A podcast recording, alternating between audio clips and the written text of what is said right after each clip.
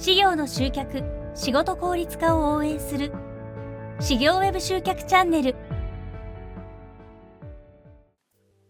どうも、大林です。今日はですね、事業専門の3ステップ集客ノウハウの3つ目のステップですね、アクセスアップについて解説していきたいと思います。よろしくお願いします。ここまでのお話で、まず最初に3ステップの全体像をお伝えして、で次にステップ1、ホームページ制作前の調査ですね。で、ステップ2、え文章作成でライバルと差別化していくっていうお話をね、今日までしてきましたけれども、今日がそのステップ3、アクセスアップで実際に作ったホームページにアクセスを集めてくる、多くのお客様に見てもらって問い合わせを獲得するっていう段階に入っていきます。はい。で、このですね、アクセスアップっていうお話をすると、結構ですね、多くの方が SEO 対策とかですね、あと一部ですね、SNS 系、えっと、Facebook とか Twitter とか、そういうのをですね、頑張るっていう方がいらっしゃるんですけれども、ちょっとこの SEO とですね、SNS について最初にお話しさせていただくと、まずその SEO 対策ですね。まあ、簡単に言えば、えっと、ホームページを検索された時に、検索結果の上の方に上げてくる、えテクニックのことを、まあ、SEO 対策って読むんですけれども、SEO ってですね、結局何をすればいいかっていうと、ブログとかをこう定期的に更新して、お客様の役に立つ情報をどんどん発信していくっていう、これが SEO 対策のですね、本質になってくるんですよね。でただですね、じゃあその SEO 対策やってどれくらいアクセスが集まるかなんですけれども、正直ですね、SEO 対策は非常に時間がかかります。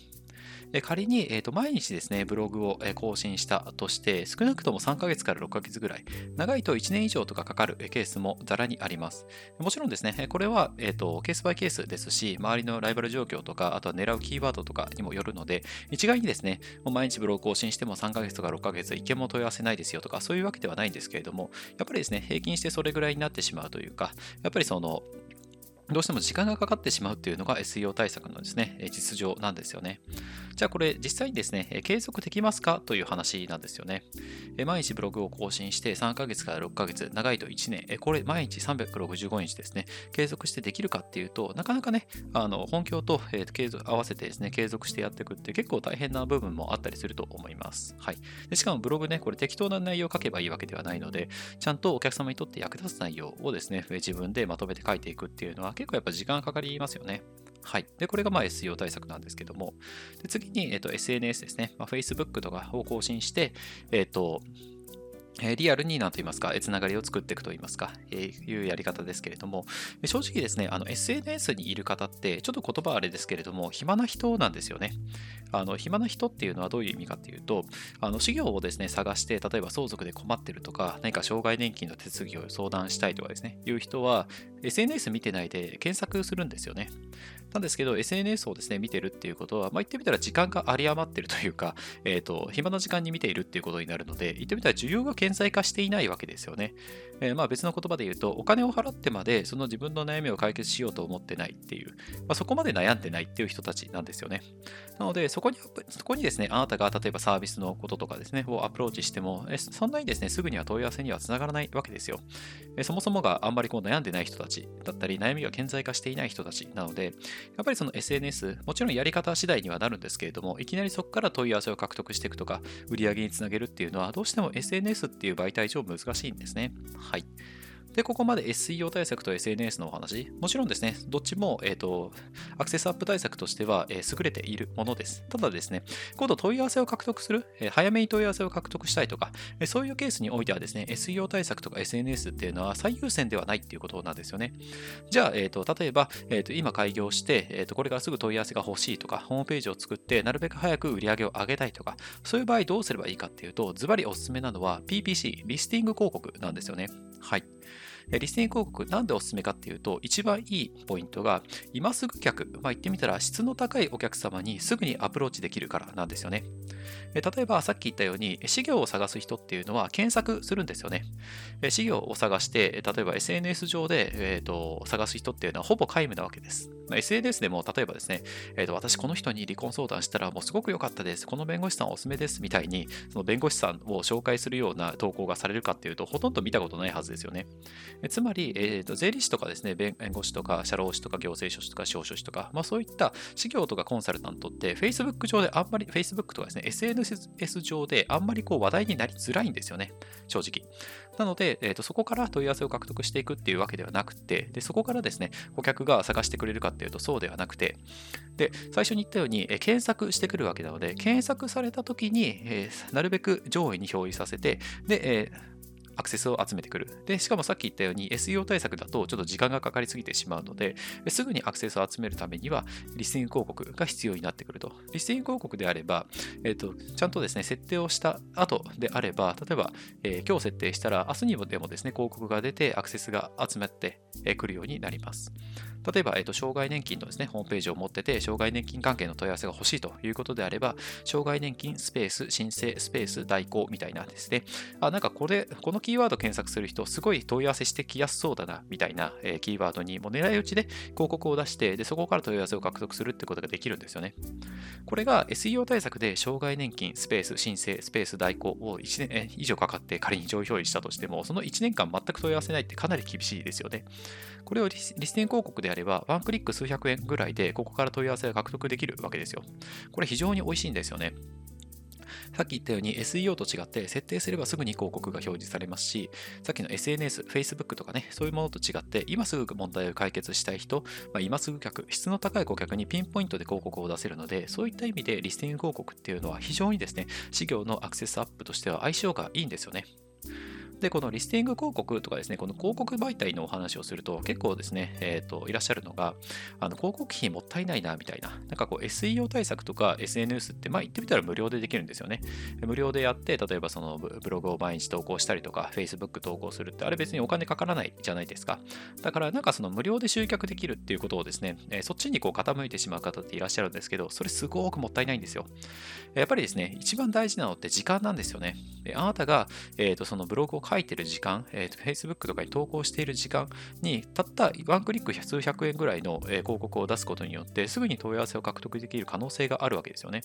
なので、その広告費を払わないで、ずっと無料の、集客方法に固執し続けるっていうのはですね、本当にもったいないです。実際当社のお客様でも、えー、と最初はですね、こう SNS とか SEO とかやられてて、なかなかこううまくいかないなと。で、再度当社の方に相談に来て、じゃあリスティング広告やっていきましょうと。で、最初はやっぱりこう広告費ってあんまりこうかけづらいなっていうことで、例えば月3万とかですね、え、少額から始めてみて、でもそしたら問い合わせが来るようになって、あ、じゃあ5万に増やそう、10万に増やそうっていう人ってすごい多いんですよね。なので、このリスティング広告ってすごく事業とかコンサルタントにとってはおすすめです。で、この広告費のお話をするときに僕が、えーと、絶対にお伝えしていることがあって、それは広告費だけが唯一お客様を連れてきてくれるお金なんですよね。もう一度大事なので言いますけど、広告費だけが唯一お客様を連れてきてくれるお金なんですよ。えーと、例えばですね、えーと、売上が上がって、ちょっとお金に余裕ができたと。でそれで、例えば自分のお給料を上げたりとか、綺麗な事務所に引っ越して、ちょっと家賃が高いようなね、ところに引っ越したりしても、それって直接的にお客様が増えるかっていうと増えないんですよね。でも広告費はかけてあげることによって、まあ、ちゃんとね、そのリスティング広告のノウハウとかね、あとホームページがちゃんとそのお客様に刺さる文章になってるとか、まあ、そういったものも関わってはくるんですけども、広告費は、えー、お金を払って、そのお金っていうのはちゃんとお客様に投資されているわけですよね。なのので言ってみれば、広告費っていうのは未来のお客様との出会いのための種まきであって、種ってやっぱ種をまかないと収穫できないんですよね。なので、ちゃんとそこの広告費っていうところに一定額ちゃんと投資していく。そうすることによって、問い合わせっていうのを徐々に獲得して、どんどんどんどんですね、問い合わせを増やしていくっていうことができるようになっていくので、まずはですね、その PPC、リスティング広告ですね、本当1万円、月1万円とかでもいいので、まずはリスティング広告やってみてください。で、おそらくですね、本当に初めてやる方であれば、最初はですね、あんまりこう問い合わせ来ないと思います。。ちょっとこんなこと言っちゃうのはあれですけれども、最初はあんまり来ないと思います、正直。なんですけど、それはですね、いいんですよ。なんでかっていうと、そこでデータを集める必要があるんですね。じゃあなんでアクセスを集めたのに問い合わせが来なかったのか。例えば、ホームページの内容が悪かったのかな、文章が悪かったのかなっていうのをそこで見直すきっかけになりますよね。あとは、えーあ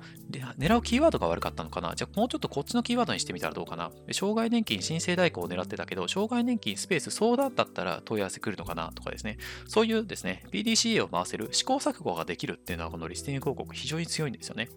これ仮にさっきの SEO 対策だけやってたとしたら、1年ぐらい仮に上位表示されなかったとすると、1年間アクセスが集まらないってことは、ホームページの文章がいいのか悪いのかも、どのキーワードを狙えばいいのか悪いのかも、1年間全く検証ができないっていうことなんですよね。つまり1年間頑張り続けて、いくつかのキーワードで上位表示できたけれども、全くこうそこから問い合わせが来なかったってなったら、それすっごいもったいないですよね。すごいこう、その時間何だったんだろうみたいな感じになってしまうわけじゃないですか。それですね、ちょっとあなたにはそういう失敗してほしくないので、それリスティング広告やれば本当に早期にそれがわかるんですよね。あ、広告出しても問い合わせ来ないってことは何かいけないんだと。文章がいけないのかな狙ってるキーワードがいけないのかなそこで改善するきっかけがつかめるので、そこから改善していく。もうホームページとかリスティング広告とか、そのウェブ集客って完成がないんですよね。終わりがないので、その、言ってみたらどこまでも改善し続けられるわけですよ。なので、え改善するきっかけとかヒントをもらうためには、やっぱホームページ作ってまずアクセス集める必要があるんですよね。アクセス集めてみないと問い合わせが来るかどうかって正直わからないわけなので、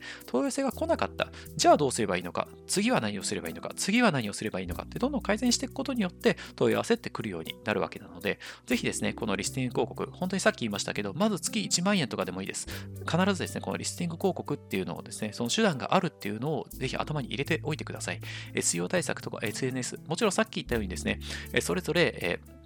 ちゃんと使えばいいアクセスアップの方法ではあるんですけれども、こと問い合わせを獲得したいっていうことで言えば、それだと時間がかかりすぎたりとか、ターゲットがですね、あんまり悩んでなかったりするわけですよ。そこをリスティング広告を使うことによって、一気にですね、飛び越えて、今数客にアプローチできる。これ本当に美味しい、本当にありがたい媒体なので、ぜひね、あの、事業の方、コンサルタントの方は、このリスティング広告っていうのを頭に入れておいていただければと思います。はい。以上でですね、この3ステップ全体像の簡単な解説をさせていただきました。3ステップの1つ目が、ホームページ制作前の調査、2つ目が文章作成、で、えっ、ー、と、ライバルと差別化する。そこではセールスレターのお話ね、させていただきましたね。で、ステップ3でアクセスアップ今ね、お伝えさせていただきました。大きく分けると、この3つのステップがちゃんとできていれば、問い合わせっていうのは徐々に徐々に伸びてきます。逆に、今全く集客できていないのであれば、このステップ1、2、3のいずれか、もしくは複数で何かつまずいてしまっているっていうことが考え考えられます。なので、ぜひね、あなたも、えっ、ー、と、このね、3ステップのお話しさせていただきましたけれども、ぜひね、あのご興味あればもう一度、えお聞き直しいただいて、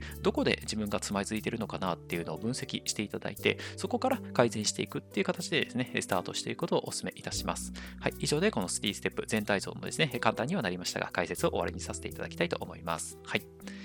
えなおですね、今日こちらでお話しさせていただいたような、え集客法をはじめ、事業専門の Web 集客方法をまとめた PDF のですね、ガイドブック無料でプレゼントしています。えこの下にある説明欄の URL から PDF 無料でダウンロードできますので、あなたのですね、集客対策の改善にぜひご活用いただければ幸いです。え今後もこういった内容を配信していきますので、この内容がいいなと思っていただけましたら、高評価とフォローぜひよろしくお願いいたします。それでは今日はこれで終わりにしたいと思います。ありがとうございました。